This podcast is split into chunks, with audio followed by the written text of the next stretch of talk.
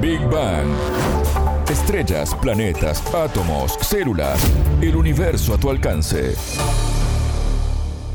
Bienvenidos a Big Bang, el programa de Sputnik. Martín González los saluda desde Montevideo.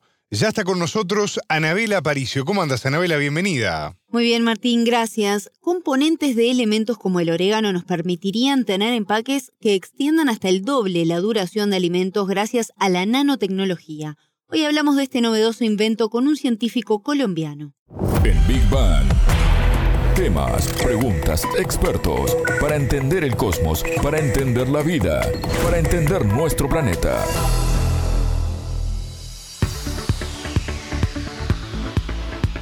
Un dato para nada menor, ¿no? El 40% de los alimentos que se producen en Latinoamérica, escuchen bien, ¿eh? se pierden antes de ser consumidos. Bueno, inspirados en esto que acabo de mencionar, científicos de la Universidad Nacional de Colombia crearon un tipo de nanotecnología para empaques, justamente enfocados en ayudar a revertir este problema que es un problemón. Así es, Martín, y pensaron muy bien a la hora de crear esto porque tomaron en cuenta una gran cantidad de aspectos que involucran esta problemática, porque además de tener en cuenta la reducción de pérdidas de alimentos, se pensó también en un material de origen natural y biodegradable. ¿Cómo es posible? Hablamos con el profesor Diego Castellanos, coordinador del Laboratorio de Empaques y Vida Útil de la universidad, quien encabezó este proyecto estamos trabajando acá en el laboratorio de empaques y de vida útil, pues en desarrollar nuevas propuestas de materiales de empaques y de soluciones de empaques para diferentes tipos de alimentos. Como Colombia produce mucho alimentos perecederos, muy perecederos, frutas, vegetales, pues nos hemos concentrado más en esa parte. Entonces hacia ahí es donde han ido todos los desarrollos en tecnología que hemos estado realizando. Algunos como parte pues, de proyectos de investigación financiados por el Estado y otros en colaboración con empresas. Entonces, de ahí es donde ha venido como la justificación de los proyectos que se hacen acá. Ahora, en cuanto a específicamente soluciones de tipo nanotecnológico, pues todo esto se ha dado sobre todo por la onda del reemplazo de los materiales derivados del petróleo, los polímeros como el polietileno o el polipropileno, que son los que se utilizan mayormente para la industria de los empaques para alimentos actualmente en muchos lugares. Pero como ya hay normativas cada vez más prohibitivas de este tipo de materiales, no solamente en Europa, sino también de acá en muchos países de América Latina, acá por ejemplo en Colombia ya aprobaron una ley para el uso de plásticos de un solo uso para irlo reemplazando paulatinamente de aquí al año 2029. Entonces, por esa razón, pues hemos comenzado a abordar el uso de materiales de origen natural.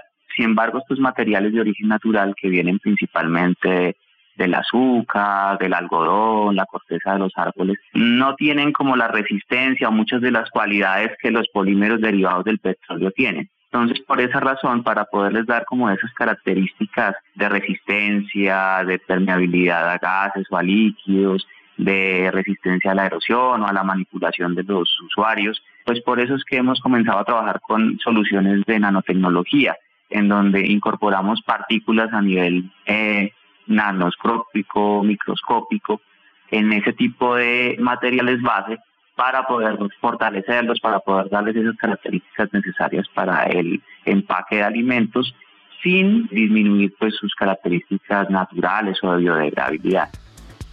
¿De dónde sacan los ingredientes para generar justamente esta nanotecnología, Anabela? La canela, el ajo y el orégano son algunos de los elementos utilizados y Castellano nos explicó cómo lo realizan. Estamos mucho basado como el conocimiento tradicional que tienen muchas comunidades indígenas o campesinos que han vivido pues en nuestras tierras latinoamericanas durante siglos. Entonces a partir de ahí se ha visto que muchas plantas, muchas flores pues tienen ciertas características preservantes que se utilizaban de una manera empírica sin saber cuáles eran como sus componentes activos y a partir de ahí pues se han comenzado a mirar específicamente qué es lo que preserva, qué es lo que evita que crezcan microorganismos, qué es lo que hace que los productos duren más tiempo cuando yo le pongo ese tipo de cosas. Entonces, generalmente lo que usamos o lo que se está utilizando es extractos de aceites esenciales o los propios componentes activos de estos aceites, también muchos extractos de ciertos productos que tienen capacidades naturales preservantes como por ejemplo el ajo, la cebolla, que se utiliza mucho en la cocina de varios países aquí a nivel de Latinoamérica. Entonces, después de que se ve de forma empírica que ese tipo de alimentos tienen características conservantes, pues lo que se procede es hacer procesos de recuperación de esos componentes activos. Nosotros, por ejemplo, ahora estamos trabajando con muchos componentes activos de ciertos aceites esenciales, porque son, digamos, compaginan bien con los alimentos que estamos preservando, porque se pueden utilizar volatilizados, ni siquiera es necesario que entren en contacto directo con los alimentos, como para no alterar su sabor o algunas otras características. Entonces ha ido muy bien. Le pongo, por ejemplo, para mencionar el cinamaldehído, que es un componente activo que viene del aceite esencial de la canela, o el carbacrol, que es un componente activo que viene del aceite esencial del orégano, también extractos de ajo, en buena medida se han utilizado. Y, lo bueno de estos componentes, de todos de origen natural, es que su capacidad preservante pues es bastante alta contra buena parte de los microorganismos causantes de deterioro, principalmente contra hongos, pero también contra bacterias en muchos casos. Entonces, lo interesante es que utilizando, o sea, recuperando esos componentes naturales, pues le damos esa protección a los alimentos que requieren. Y pues no, vamos alejándonos cada vez más pues, de los componentes sintéticos. ¿Y estos empaques son muy distintos a los que estamos habituados a ver en los comercios actualmente? No, Martín, la idea es fabricar presentaciones similares, así están trabajando y apelan también a diversos tipos de arcillas o partículas derivadas de celulosa, según el experto colombiano. Nos hemos concentrado principalmente en materiales naturales o biodegradables, por lo menos. Entonces, estos materiales a nivel nanoscópico que estamos usando, a nivel microscópico, generalmente son partículas que vienen pues de la propia naturaleza. Entonces usamos mucho arcillas que son naturales, que se pueden volver, digamos, a la tierra después de utilizarse, diferentes tipos de arcillas que no tienen, digamos, ninguna contraindicación, incluso si uno las consume inadvertidamente. También utilizamos mucho partículas derivadas de la celulosa, que pues se encuentra es el primer polímero más natural, más abundante en la tierra entonces está disponible en todo lado y, podemos utilizarlo de una manera fácil. Entonces estas partículas que las usamos muy pequeñitas a niveles, como le digo, en escala nano, pues nos sirven para fortalecer otros materiales de empaque básicos que se utilizan, principalmente también almidón, un material que se llama ácido poliláctico que proviene también de cualquier fuente de azúcar que uno puede encontrar, se puede obtener de ahí. Entonces, es como para eh, fortalecer este tipo de materiales básicos y darles como la resistencia o las capacidades que tienen los polímeros derivados del petróleo. Y en cuanto al tipo de alimentos en los cuales los estamos aplicando, como le mencionaba, principalmente es en productos muy perecederos, mayormente en frutas, en algunos vegetales, pero también hemos hecho alguna que otra incursión en productos cárnicos, también eh, en frescos sobre todo. Son productos que generalmente tienen eh, tiempos de vida útil de unos pocos días, tres días, cinco días, y con el uso de este tipo de, de materiales de empaque compuestos o nanocompuestos, que sería como la palabra más específica para mencionarlo, pues podemos llegar a tiempos del doble o el triple de vida útil. Anabela, ¿cuánta materia prima se precisa para fabricar estos empaques? Para tener una idea, primero le tenemos que explicar qué es la nanotecnología. Es la manipulación de materia a escala muy pequeña, diminuta o casi invisible para el ojo humano que permite elaborar nuevos materiales o estructuras. Por eso, en este caso, un mililitro de aceite esencial, por ejemplo, permitiría fabricar unos mil empaques. Hay una cosa mala y una cosa buena. La cuestión con los extractos y con los aceites naturales es que pues, su rendimiento es muy bajo, 1%, menos del 1% del material básico.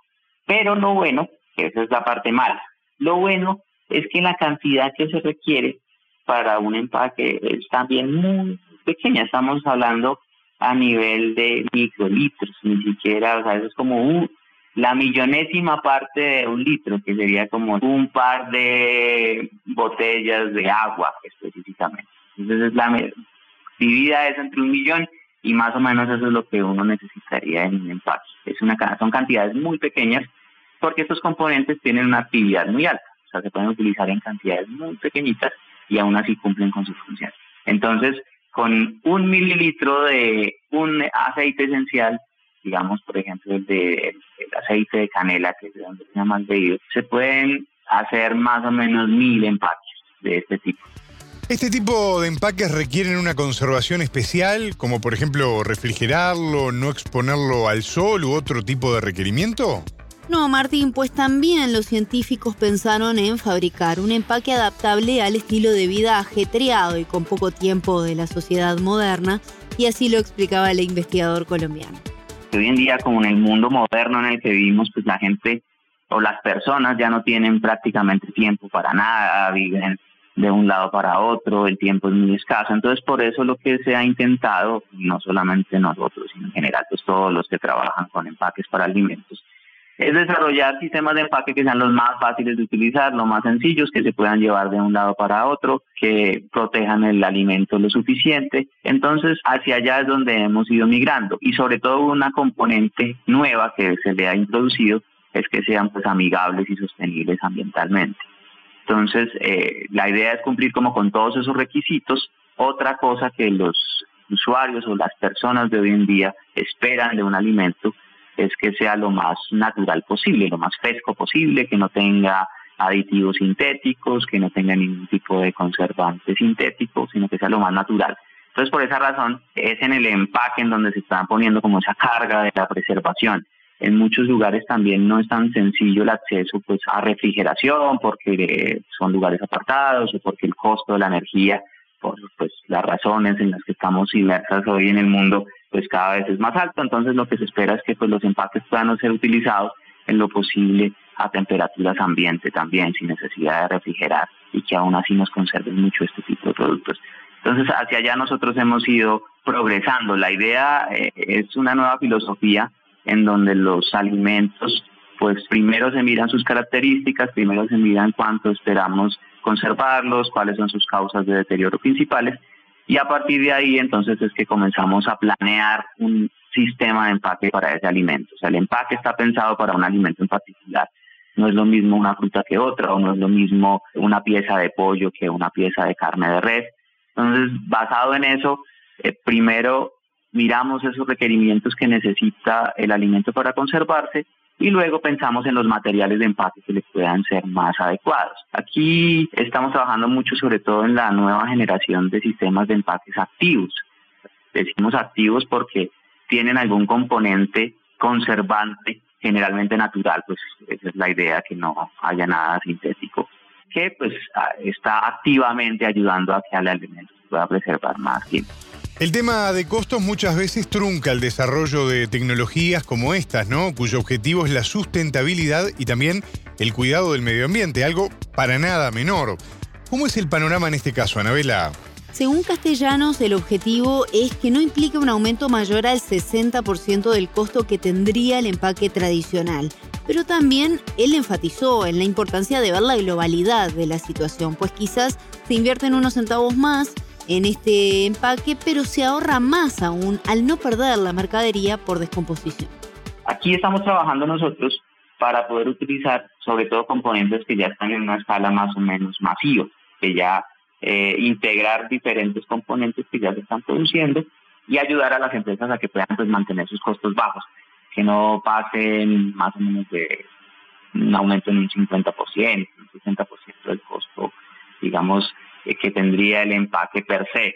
Más o menos acá, por ponerle un ejemplo, en Colombia, este tipo de sistemas de empaque puede tener costos más o menos entre 20 a 40 centavos de dólares aproximadamente. Lo interesante es que se puede incluir en, en todos los tipos de materiales de empaque base, tanto en las cajas de cartón, se puede, nosotros hemos probado con componentes arcillas naturales o fibras de celulosa, microfibras de celulosa específicamente, que también el, cartón está hecho específicamente de fibras de celulosa. Pero probamos fibras a nivel más pequeño, en, la escala nano, la escala micro, y que incluso nosotros podemos transformar un poco de una forma química para darle pues algunas características adicionales o modificarlas un poco en el proceso de elaboración previa para que les quepa algún material antimicrobiano, algún material conservante que luego se pueda ir liberando paulatinamente en el interior del empaque.